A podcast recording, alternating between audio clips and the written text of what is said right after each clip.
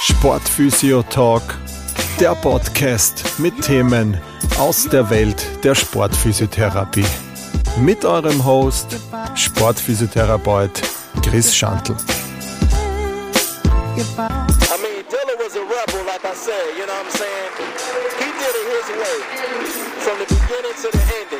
Ein herzliches Hallo zur neuen Folge des Sportphysio Talks typische Sätze, die man in der Praxis oft mal hört, wenn man äh, mit, ich sage jetzt mal, Hobby- oder Amateursportlern, Sportlerinnen zu tun hat, dann hört man da gerne so Sachen wie so Kreuzbandriss, ja, nach sechs Monaten kann ich eh wieder spielen, ähm, Supinationstrauma, ja, sechs Wochen, dann geht eh wieder alles. Ähm, beim Zirgal zwei Wochen Pause ähm, oder bei einer Schulter, bei einer Labrum-Läsion äh, inklusive OP, dass man dann nach drei Monaten eh auch wieder Tennis spielen und alles machen kann. Das sind Sätze, die natürlich sich jetzt bei ja, vielen äh, Hobby- und, und ambitionierten Am Amateursportler und Sportlerinnen sich halt einfach eingebrannt haben, wenn man das so aus den, aus den Medien kennt, aus dem Profisport sozusagen, wo dann halt wirklich Leute dann nach einem Kreuzbandriss oft schon nach fünf Monaten wieder da sind und da stellt sich dann natürlich für die die Frage oft einmal oder kriegt man dann in der Praxis halt oft, dass die, dass die Sportler ja schneller heilen, weil die ja rund um die Uhr versorgt sind und alles bekommen. Und ähm, auf diese äh, Aussagen oder auf diese, auf diese, äh, auf diesen Glaubenssatz äh, würde ich in der heutigen Folge näher darauf eingehen und ein bisschen besprechen, was da vielleicht so die, die Vorteile sind, die ein Sportler oder eine Sportlerin mit sich bringen, aber vielleicht auch die Nachteile aus dem Ganzen und wie man das dann sozusagen seinen Patienten und Patienten dann einfach auch erklären kann, dass es äh, ähm, vielleicht doch nicht so ist oder vielleicht nicht auf alle zutrifft. Und genau, das äh, werde ich heute besprechen. Äh, ich sage schon mal viel Spaß mit der heutigen Folge.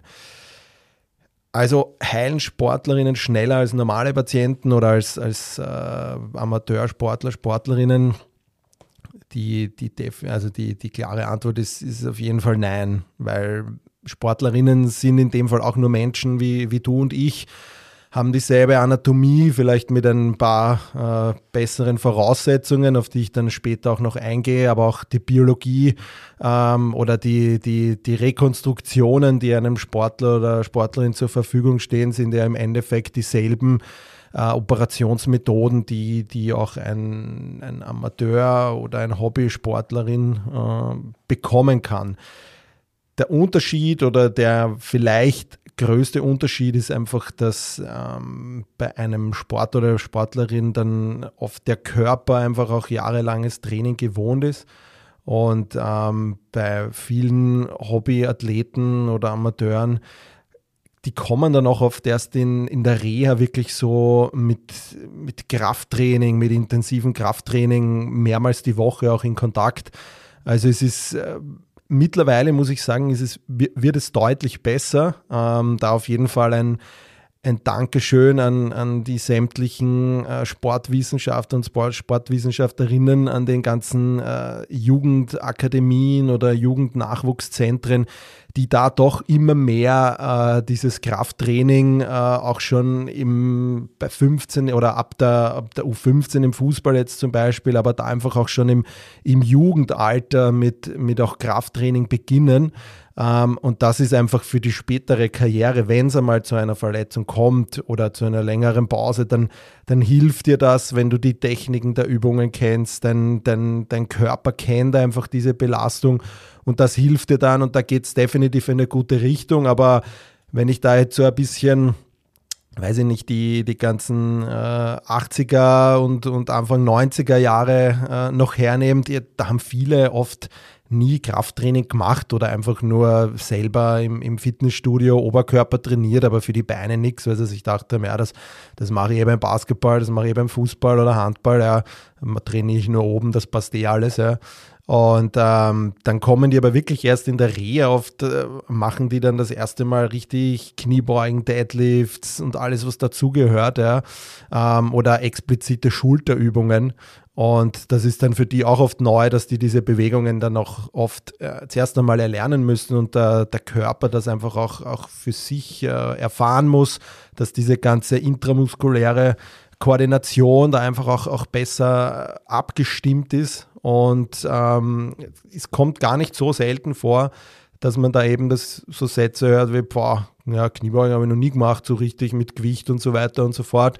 Und gerade in der Reha geht es ja auch darum, dass man da an, an Maximal äh, Kräfte kommt sozusagen. Und ähm, das ist definitiv so ein, so ein Ding, wo schon einmal bei, bei, bei Sportlern oder bei Profisportlern vielleicht so der Unterschied ein bisschen da ist, dass die das einfach gewohnt sind, jahrelanges Training. Ähm, der Körper kennt das ähm, dass diese Belastung ist. Ich gehe dann später auch noch ein auf diesen Muscle Memory Effekt, der einfach in der Muskulatur da ist, wenn man länger schon über einen längeren Zeitraum auch Krafttraining absolviert.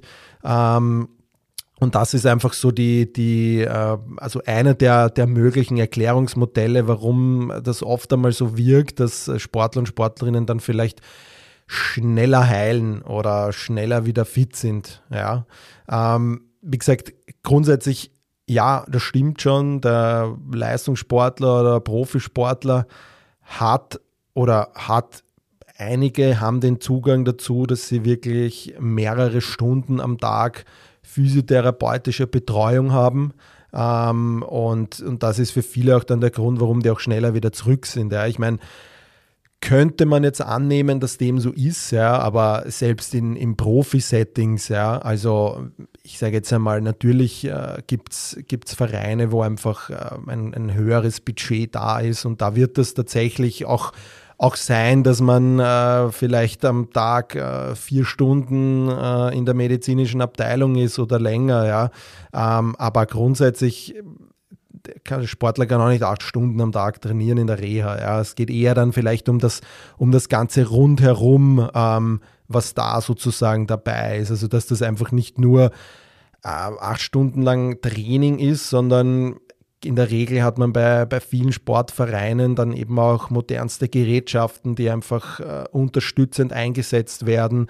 Ähm, in der, im Zuge der Reha gibt es einfach auch immer wieder Regenerationseinheiten. Ja? Das heißt, die sind dann am Nachmittag vielleicht nicht beim Physio oder so, sondern sind dann vielleicht beim Masseur und kriegen dort halt einfach eine Stunde Behandlung äh, aus der, aus der Massagegeschichte. Ja? Und das sind einfach so die Dinge, die, die natürlich jetzt die, die Wundheilung nicht beschleunigen, aber sie helfen, diese quasi wirklich bestmöglich zu unterstützen. Und ich glaube, das ist auch so ein bisschen ein Hauptgrund, warum vielleicht Profisportler dann früher auch wieder bei 100 Prozent sind. Ja, dass sie vielleicht nicht 100 Prozent gesund sind, ist das eine, gehe ich noch später drauf ein, aber dass sie zu 100 Prozent auch wieder so voll im Saft sind und, und ähm, einfach die Kraft haben, spritzig sind, ähm, einfach die Abläufe gut ablaufen von der koordinativen Seite.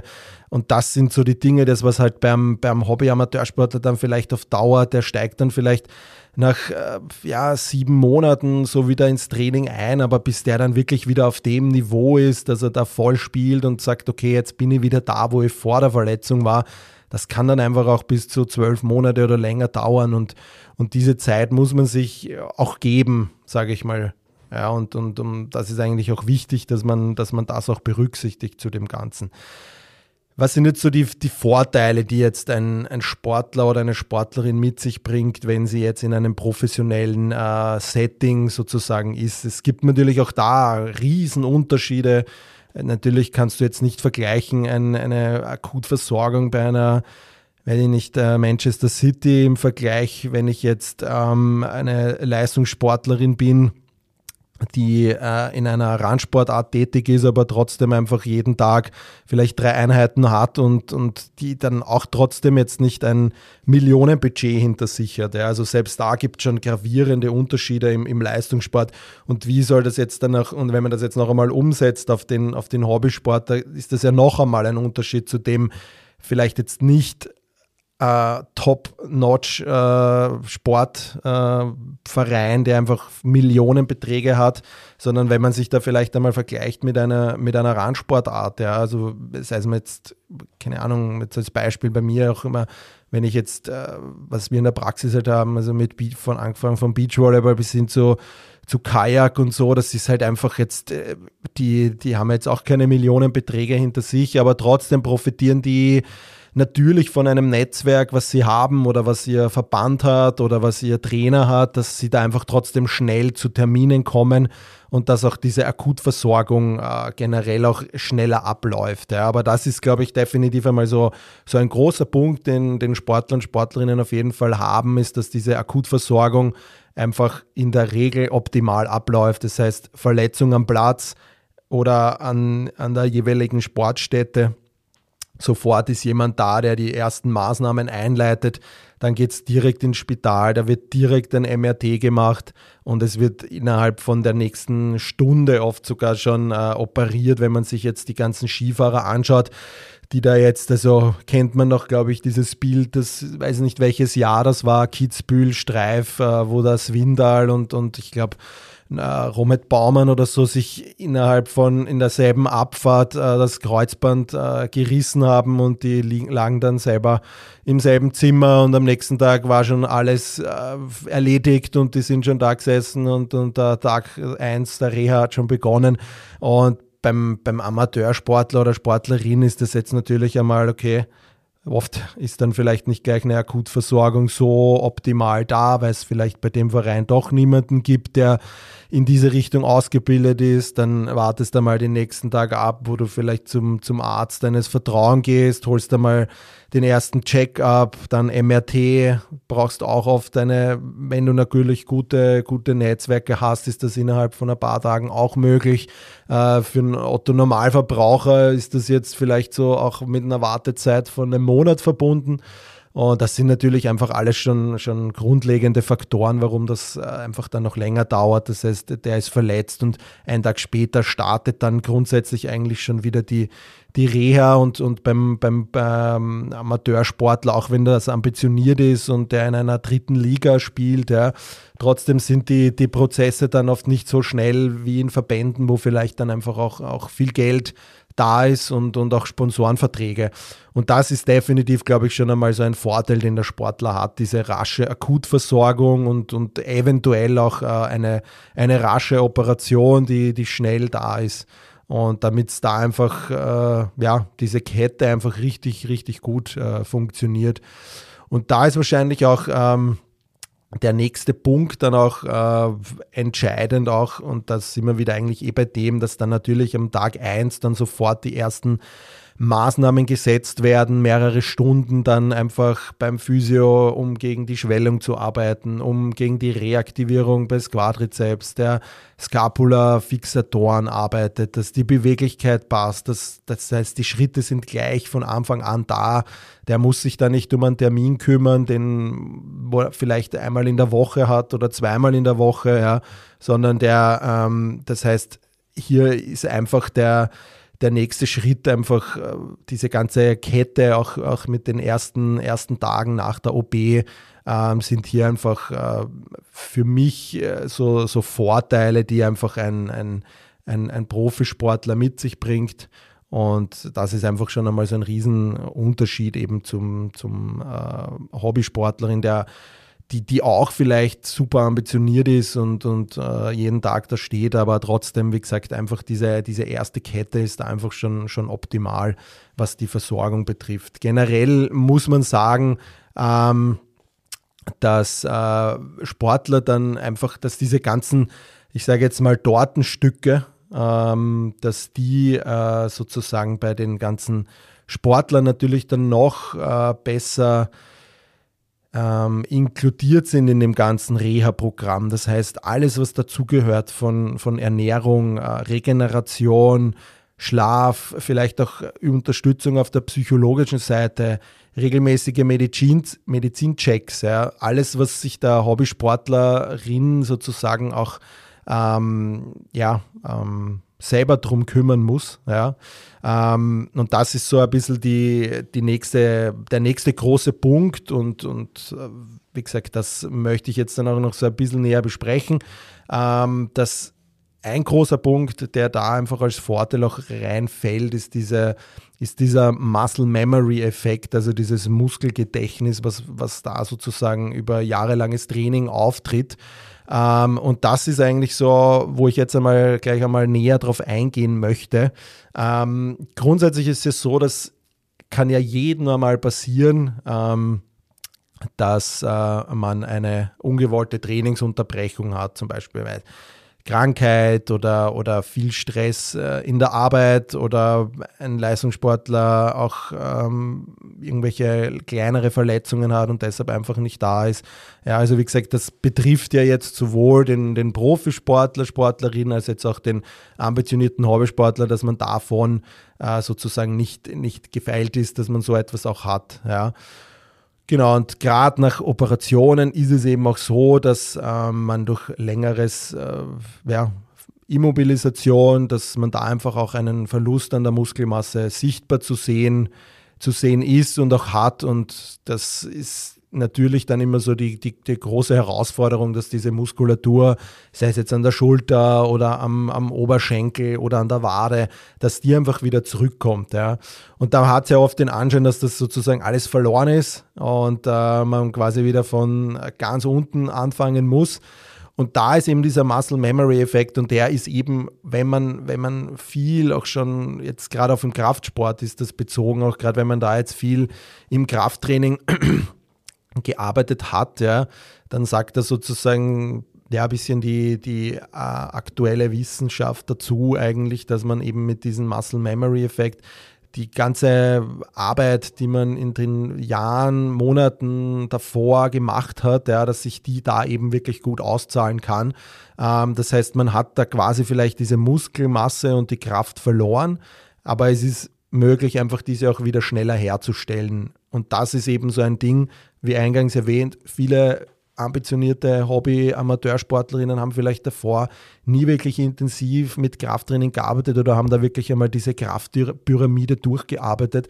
Und das macht halt ein Leistungssportler in der Regel. Und deshalb kennt er dann diese Abläufe auch besser, eben aufgrund dieses Muscle Memory Effekts. Das heißt, jetzt je länger man quasi ohne Training auskommt, nach einer OP, Verletzung, wie auch immer, desto länger dauert es ja normalerweise, bis die Gewinne wieder zurückkommen. Es ist ja dann wirklich diese, diese äh, harte, harten Monate in der Reha, wo man wirklich da an dieser Muskelmasse feilt. Und wie gesagt, gerade zuvor wirklich gute Athleten und Athletinnen schaffen es eben leichter wieder diese Muskelmasse und diese Kraft zurückgewinnen, als jetzt vielleicht Leute, die nicht regelmäßig in einem Krafttraining waren. Und ähm, das ist eben dieses Muskelgedächtnisphänomen, also dieses Muscle Memory. Hat vielleicht jeder schon einmal davon gehört. Ähm, man weiß nicht, ob das, ob das ganz stimmt oder nicht. Also das ist so, so ein bisschen ein, ein, ein, ja, die einen sagen, ja, ist da, die anderen nicht, aber es verdichtet sich immer mehr aus wissenschaftlicher Seite auch, ähm, dass dem Ganzen ähm, schon so ist. Das ist einfach zurückzuführen auf, auf wirklich langanhaltende Gedächtnistrainingseffekte. Ähm, histologisch sicher dem zentralen Nervensystem zuzuordnen. Hat bestimmt auch mit äh, Cortex-Arealen zu tun, die einfach für ja, motorische Bewegung, man kennt ja dieses Fahrradbeispiel, fast zehn Jahre nicht fahren und es geht trotzdem einfach, dass diese Bewegung da abgespeichert ist und dass die dann einfach auch wieder vorkommt. Und wenn das ja nur eine kurze Immobilisation war, ist das ja auch nicht so lange weg. Ähm, das heißt, grundsätzlich ist aber auch ein anderer Mechanismus, der jetzt nicht nur auf, auf Cortex-Ebene oder auf, auf uh, spinaler Ebene in dem Bereich stattfindet, sondern dass eben auch auf den Muskelzellen was passiert. Also Muskelzellen sind ja, oder Muskelfasern sind jetzt so lange zylindrische Zellen, die ja, hunderte bis tausende kleiner so Zellkerne enthalten. Ja. Also das ist, wenn man sich so eine Grafik vorstellt, ist das oft mit so, so kleinen, kleinen blauen Punkten ähm, auf so Muskelbildern abgebildet. Ähm, und diese Muskelzellen, ja, also sind, sind sozusagen kleine Kontrollzentren, die das schnelle und ja, gleichzeitige und koordinierte Wachstum und, und Reparatur von Muskelgewebe eigentlich ermöglichen. Ja. Ähm, umso größer die Muskelfaser ist, umso mehr Kerne werden da auch benötigt davon, oder Zellkerne. Ähm, das heißt, so dieser Kontrollbereich wird sozusagen als diese ja, muskulozelluläre Domäne bezeichnet. Ja. Und diese Domänengröße ist unter anderem ist unter normalen Bedingungen äh, relativ konstant. Und bei Veränderungen kann sich diese Muskelfasergröße äh, zunehmen oder eben abnehmen. Also im Beispiel einer Immobilisation nimmt die dann ab. Und ähm, ein quasi ein anhaltenden Muskelfaserwachstum, also was man ja auch immer gerne hat, ja, äh, braucht eben ein Hinzufügen von diesen ähm, sozusagen Muskelkernen und diesen Muskelstammzellen, so Satellitenzellen. Ähm, das heißt, mehr von denen bedeutet effizienteres Wachstum und auch bessere Reparatursignale, die erforderlich sind, um die Bedürfnisse äh, der wachsenden Zelle sozusagen angemessen zu, zu erfüllen. Ja. Früher hat man jetzt so ein bisschen gedacht, dass diese Muskelzellen während so Atrophieperioden verloren gehen. Ähm, und das, das ist ein klassisches Modell war das. Und dass diese Zellen dann einfach bei einer Veränderung der Gesamtzellgröße abnimmt. Ja. Ähm, Jetzt kommt man aber mehr drauf, dass diese Kerne sozusagen erhalten bleiben, selbst während solchen Phasen des Immobilisation, wo wenig äh, Muskelaktivität auch stattfindet. Und ähm, da gibt es eben eine klare Haltung von, so von dieser Wachstumsmaschinerie für, für zukünftige Wachstumsperioden. Also mit anderen Worten, das ist dieses, dieser Muscle Memory Effekt, also diese Zellen, die da da sind, ähm, die gehen nicht verloren, sondern die, die sind da, die sind halt einfach nur sozusagen ein bisschen inaktiv, aber sobald die einen Stimulus wieder erfahren, dann gehen die wieder auch äh, ihrer Arbeit nach sozusagen. Ja.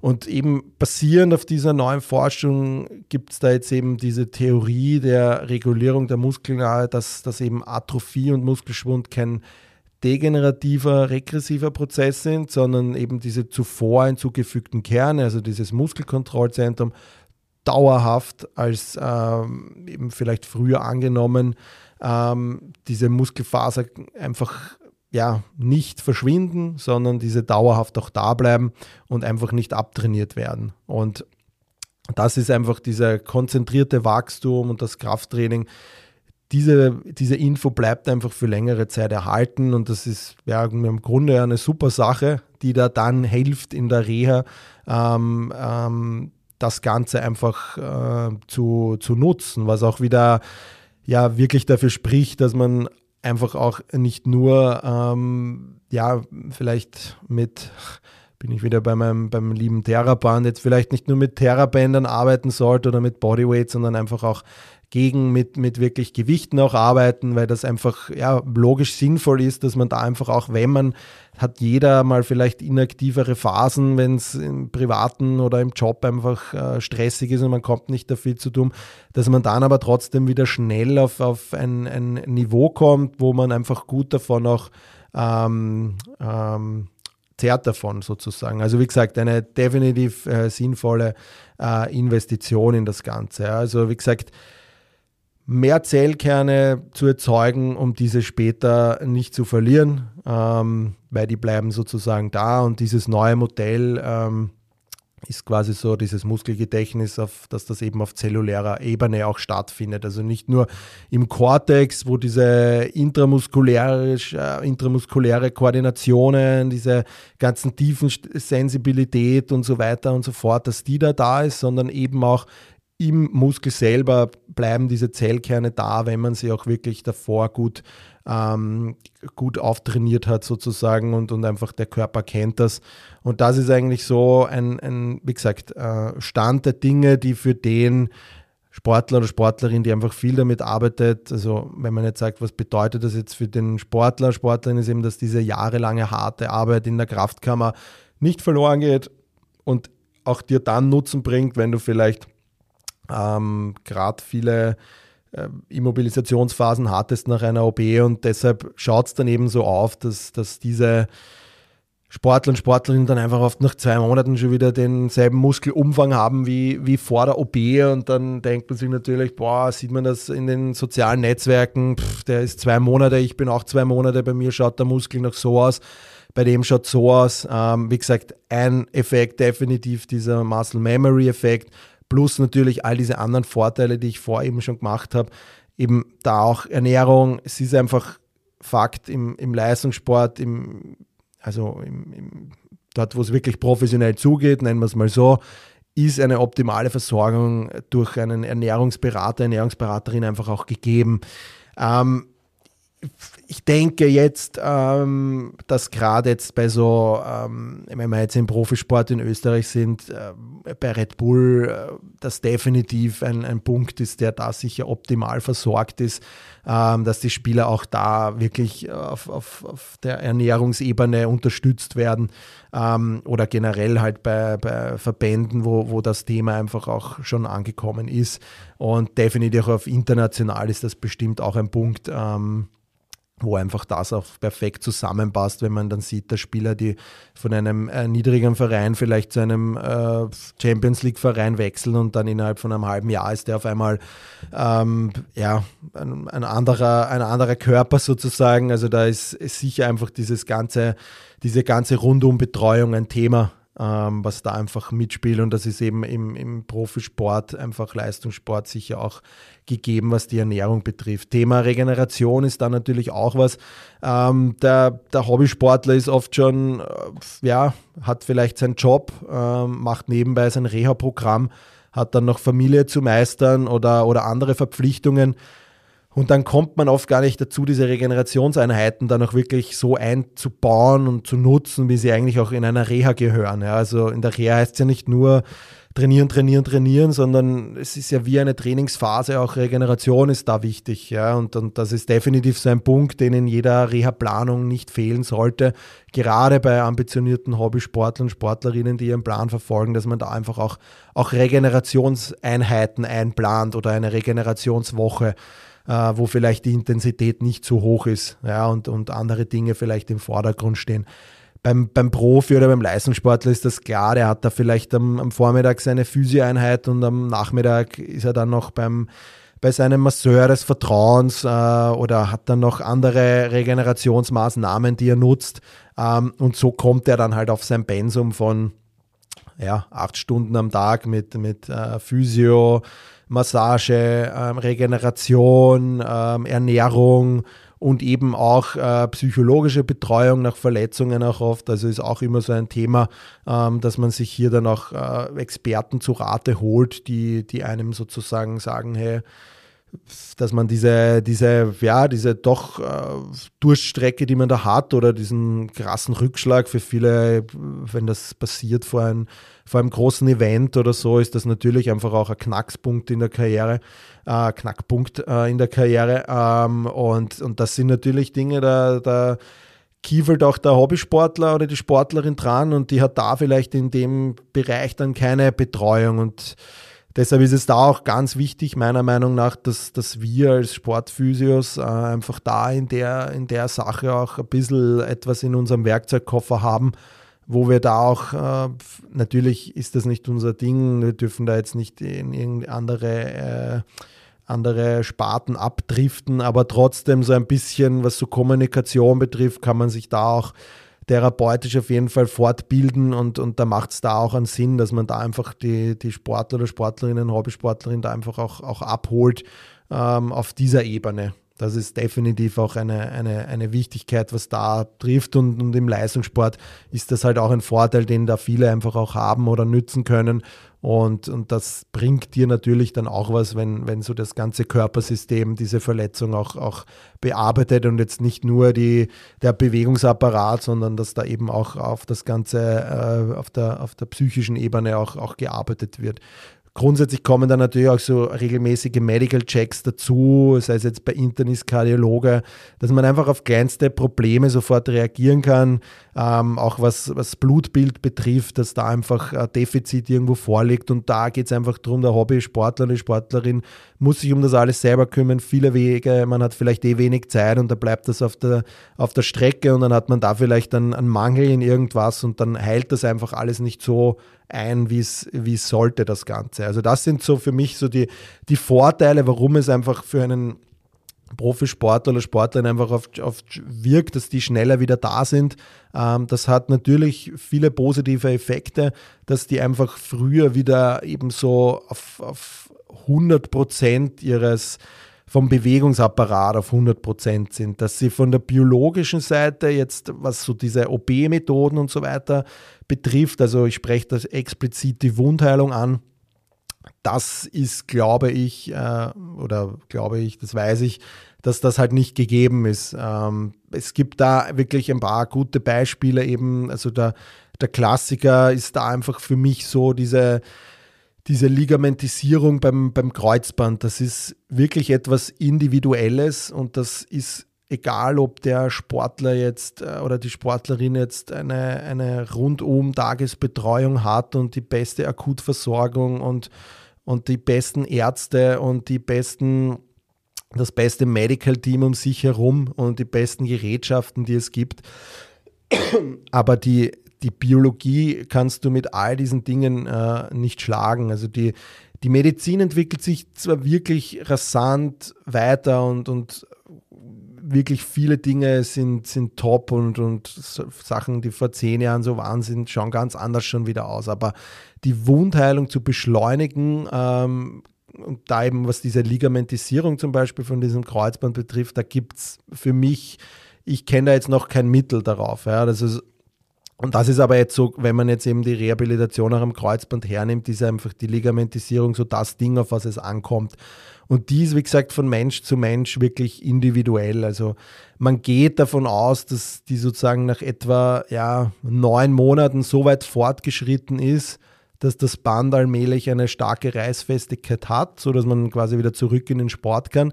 Der Prozess selbst ist aber aktueller Lage erst nach ein bis eineinhalb Jahren wirklich abgeschlossen. Das heißt, man kann jetzt wirklich Muskelmasse in der Beinmuskulatur innerhalb von drei bis vier Monaten so stark aufbauen, dass da kein Unterschied mehr zwischen operierten und nicht operierten Bein da ist oder operierter Schulter oder nicht operierter Schulter. Ja. Aber man kann jetzt die Stabilität des Kreuzband ähm, oder dieser Ligamentisierung, die kannst du per se nicht äh, so individuell trainieren, weil, wie gesagt, jeder Mensch ist unterschiedlich, da spielen so viele Faktoren eine Rolle, Hormon und so weiter, wie sich der Umbau stattfindet. Und diese, diese lange Dauer dieses biologischen Umbaus, von dem der Sportler, Patient einfach, äh, da bekommt er auch nichts mit. Ja? Das, das bestimmt der Körper sozusagen selbst. Und das, da kann auch kein Return to Sport dieses Ding absagen, hey, dein deine, ähm, dein neues Band oder dein bandartiges Gewebe ist, ist, ist voll ligamentisiert und, und that's it. Ja. Ähm, und das, das ist halt so das Ding und, und das ist halt so ein Risiko, was man halt hat, wenn man einfach früher wieder reingeht. Ähm, und das hat der Sportler oder die Sportlerin auch, auch wenn die nach sechs Monaten wieder voll einsteigt in ihren Sport, äh, weil einfach diese muskulären äh, und diese ganzen Stabilitätskomponenten da sind. Aber wenn das Band nicht weit ist, so weit ist und nicht so umbau, umgebaut worden ist, wie es, wie es braucht, um wirklich seine hundertprozentige ähm, Stabilität zu haben, ja, dann wird es auch bei denen wieder reißen. Und das sind dann diese typischen Beispiele, die man dann sieht. Äh, Skifahrer kommt nach sechs Monaten wieder zurück und auf einmal geht es zack, erste Abfahrt und ist wieder gerissen. Ja.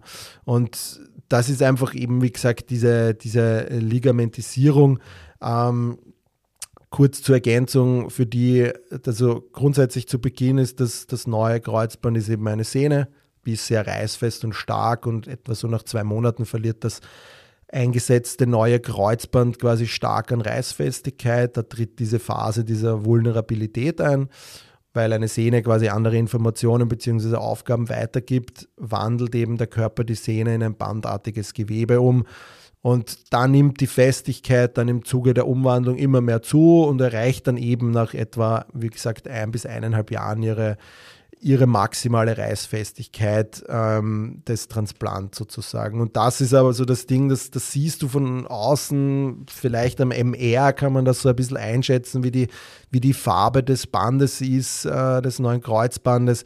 Aber grundsätzlich müsstest du da rein theoretisch eine Biopsie davon machen, wie der Umbau stattgefunden hat auf histologischer Ebene äh, und physiologischer Ebene, was da ist. Und, und das ist halt eben schwer. Und dieses, da kannst du alles, deine beste Reha haben und wie oben erwähnt, alles tiptop sein, aber das kannst du einfach nicht, nicht beeinflussen. Und, und das ist eben dieses Risiko, was, was äh, Sportler und Sportlerinnen dann auf, auf jeden Fall auch, auch eingehen.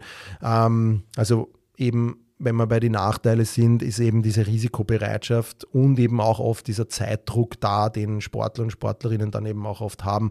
Beispiel äh, Kedira ist so ein Klassiker, der ist dann einfach äh, vor der Fußball-Weltmeisterschaft dann sehr schnell wieder da war und, und dann aber unterm Strich nachdem er auch wieder Probleme hatte mit dem Knie und dann noch läng längere Monate auch wieder ausfiel.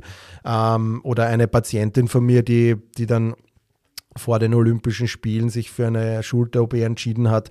Und, und da war natürlich auch dieser ja, Zeitdruck einerseits da, wieder nach sechs Monaten, nach so einer äh, Rekonstruktion des, des Labrums hier einfach, also so eine Bankhartläsion, dass man hier einfach auch äh, schneller wieder voranarbeitet mit gewissen Risiken natürlich auch. Man weiß, dass bei Schulter, wenn man da vielleicht in der Reha zu schnell äh, wieder Gas gibt, sagen wir es mal so, dann kann oft ja so diese ja, sekundäre äh, Kapsulitis da entstehen, also so eine Frozen Shoulder, ähm, die oft einmal nach Operationen eintreten kann.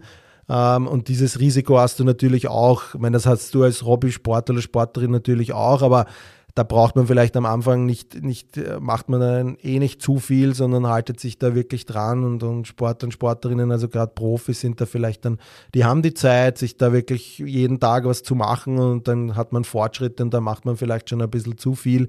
Ähm, und das sind definitiv auch, also diese Risikobereitschaft, äh, das auch einzugehen, wieder früher da zu sein und eben dieser Zeitdruck.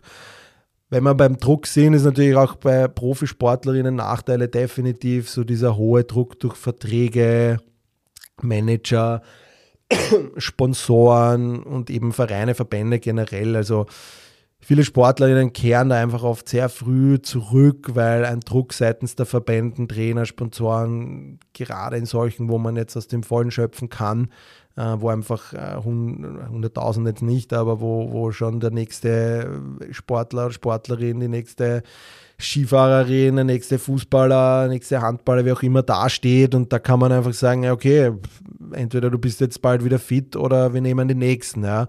Und das ist für viele Sportler halt dann oft das super GAU, wenn sie nach einer Verletzung ohne Vertrag oder Sponsor dastehen. Das bedroht ja dann auch eben bei bei, bei gerade bei jungen Sportlern, die vielleicht jetzt noch keine großen Erfolge und Preisgelder haben äh, und Sponsorenverträge, ist es ja auch ein, äh, kann ja auch die Existenz gefährden, ja, und ähm, kann dann vielleicht sogar zum Abbruch führen, weil der Sport dann einfach nicht mehr ausgeübt werden kann, wenn man sich das, das Reisen und das Material etc. alles nicht leisten kann. Also das ist eben dieser Nachteil im, im Profisport, dass man da diesen Druck hat und den, den hat man ja im, im Hobbysport nicht. Ja. Also ich denke mir immer so, da, wenn man, wenn man, weil ich meine, wir kennen das ja. Ich meine, jeder, der vielleicht arbeitet, geht dann auch einmal äh, mit einer Verkühlung und mit Kopfweh doch noch arbeiten, weil er sich einfach denkt, ja, ich kann ja jetzt nicht wieder wieder fehlen und so weiter und so fort. Jetzt habe ich gerade Urlaub gehabt, ja, gerade bei, wie gesagt, ambitionierten Hobbysportler und Sportlerinnen.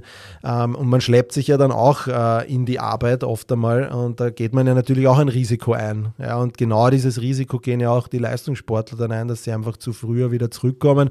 Und dann passiert eben was, wenn der, wenn der Hobbysport oder Sportlerin dann einfach mit einer Grippe wieder zu früh in die Arbeit oder vielleicht sich mit Grippesymptomen in die Arbeit schleppt, dann wird das vielleicht äh, auch nach hinten losgehen, das Ganze. Aber jeder kennt das, jeder hat vielleicht einen Druck auch in der Arbeit und bei einem Profisportler ist das auch dieser, dieser Druck, den der halt hat. Und deshalb finde ich, kann man das auch verstehen, warum dann viele sich dazu entschließen, doch früher zurückzugehen, obwohl jetzt jeder medizinische Experte, Physio quasi dagegen spricht, aber die Sportler und Sportlerinnen sagt, ja, okay, ich, ich muss das machen aus den und den äh, genannten Gründen sozusagen. Ja. Ähm, was ist jetzt noch, also wenn man, oft hört man ja auch oft so bessere Übungen für Leistungssportler, ja. Ähm, ich denke, dass die eher unterhaltender sind, ähm, weil man sich jetzt denkt, wenn man einen Sportler oder eine Sportlerin über über mehrere Monate in ihrer Reha betreut, sei es das jetzt in der Schulter oder wie, dann, dann, dann muss man sich einfach was einfallen lassen. Da muss man kreativ bleiben, wenn man den oder die jeden Tag sieht und mit dir zusammenarbeitet. Dann kannst du nicht jeden Tag nur Kniebeugen machen oder jeden Tag nur Außenrotationsübungen, sondern da musst du halt einfach was einlassen, einfallen lassen, die einfach in einem sicheren Setting sind und deshalb sieht man dann eben oft so, ähm, äh, Übungen, wo man sich denkt, boah, das ist schon arg, kann ich nicht, ja, und so weiter und so fort. Aber wie gesagt, un unterm Strich äh, würdest würdest mit klassischen Kraftübungen auch an dein Ziel kommen, so wie es vielleicht der äh, Hobbysportler, Hobbysportlerin auch bekommt. Ja. Also ich glaube, denke, ähm, dass, dass diese Übungen, die man dann oft in sozialen Netzwerken sieht von Profisportler und Profisportlerinnen, dass die dann auch einfach ein höheres Niveau haben, was das Training betrifft, eh klar. Und da kann man natürlich auch ähm, Kreativität beweisen als, als Therapeut und die einfach fordern und, und sie bei Laune zu halten und nicht jeden Tag dasselbe Programm oder jede Woche dasselbe Programm runterspult.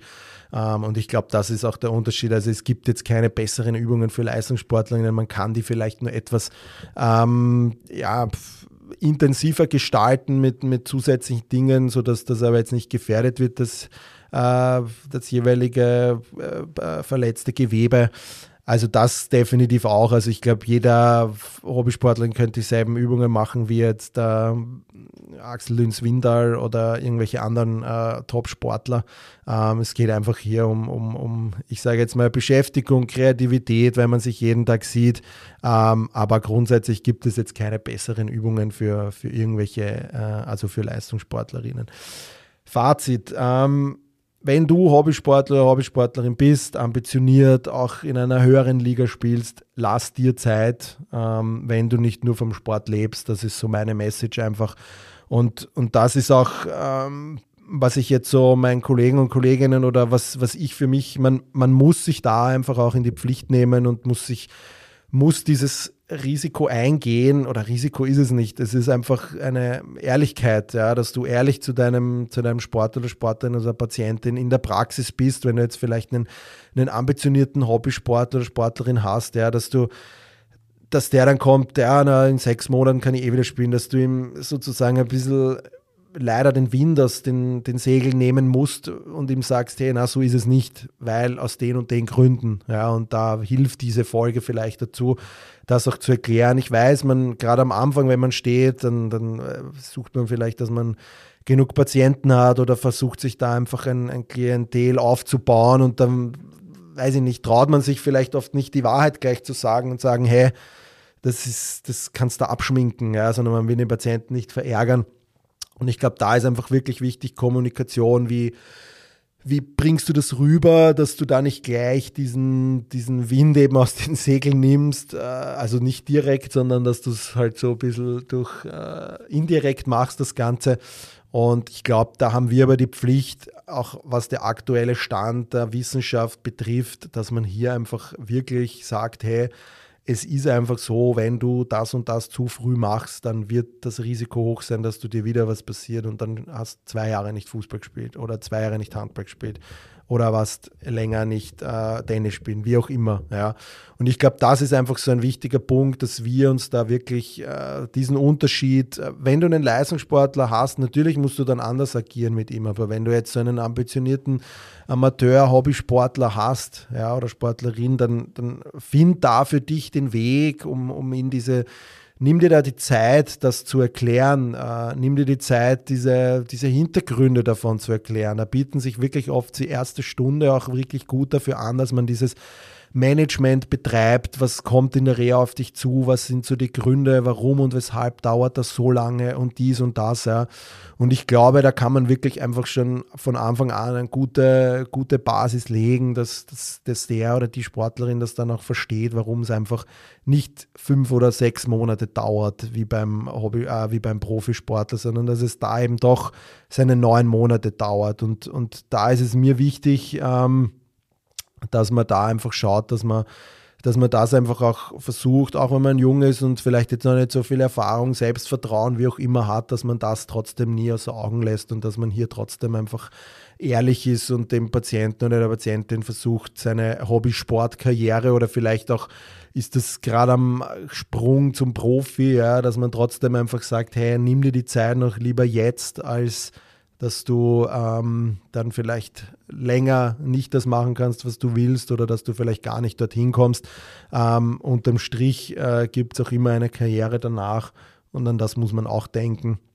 Und genau, also das ist, wie gesagt, so meine Idee dazu oder meine Gründe oder auch wissenschaftliche Gründe, warum es vielleicht beim, beim Sportler oder bei einer Sportlerin, die einfach im Leistungssport tätig sind, einfach schneller wieder geht, dass sie dass sie äußerlich fit erscheinen, aber wie gesagt, innerlich oder auf, auf histologischer Ebene, jetzt wenn man das Kreuzband oder Labrum oder Meniskusnaht hernimmt, ja, dass das auch da bei denen ihre Zeit braucht und äh, die halt vielleicht das bessere Setting haben, die das komplette Paket sozusagen haben, aber selbst die, diese, diese Histologie, diese Physiologie, die, die kannst du bestmöglich auch unterstützen, aber zu 100 Prozent weiß man es auch beim Leistungssportler nicht, äh, wann jetzt gewisse Umbauprozesse stattgefunden haben. Ähm, und denen ist dieses äh, Risiko dann aber, oder die gehen das Risiko dann ein. Und, und ich finde, als Hobbysportler oder Sportlerin sollte man dieses Risiko so gering wie möglich halten. Ein Risiko ist immer da im Sport. Ähm, aber das wäre so mein, meine, meine Idee dazu, meine Überlegungen zu dem Thema, ob äh, Sportler, also Profisportler oder Sportlerinnen äh, schneller heilen. Ich hoffe, du hattest was mitnehmen können aus der Folge. Ähm, Wenn es wieder Fragen gibt, dann einfach nur her damit. Und ja, ich äh, verabschiede mich und äh, freue mich auf die nächste Woche. Ciao, ciao. Ja, das war's auch schon wieder mit der heutigen Folge. Ich hoffe, ihr hattet Spaß dabei. Ich freue mich über ein Like und ein Abonnement auf den gängigen Streaming-Plattformen Spotify, Apple Music und Co. Bei Fragen, Anregungen zur heutigen Folge oder einer der vorangegangenen könnt ihr mir eine E-Mail schreiben an info at sportphysio-fortbildung.at. Ich freue mich, bis zum nächsten Mal, euer Chris.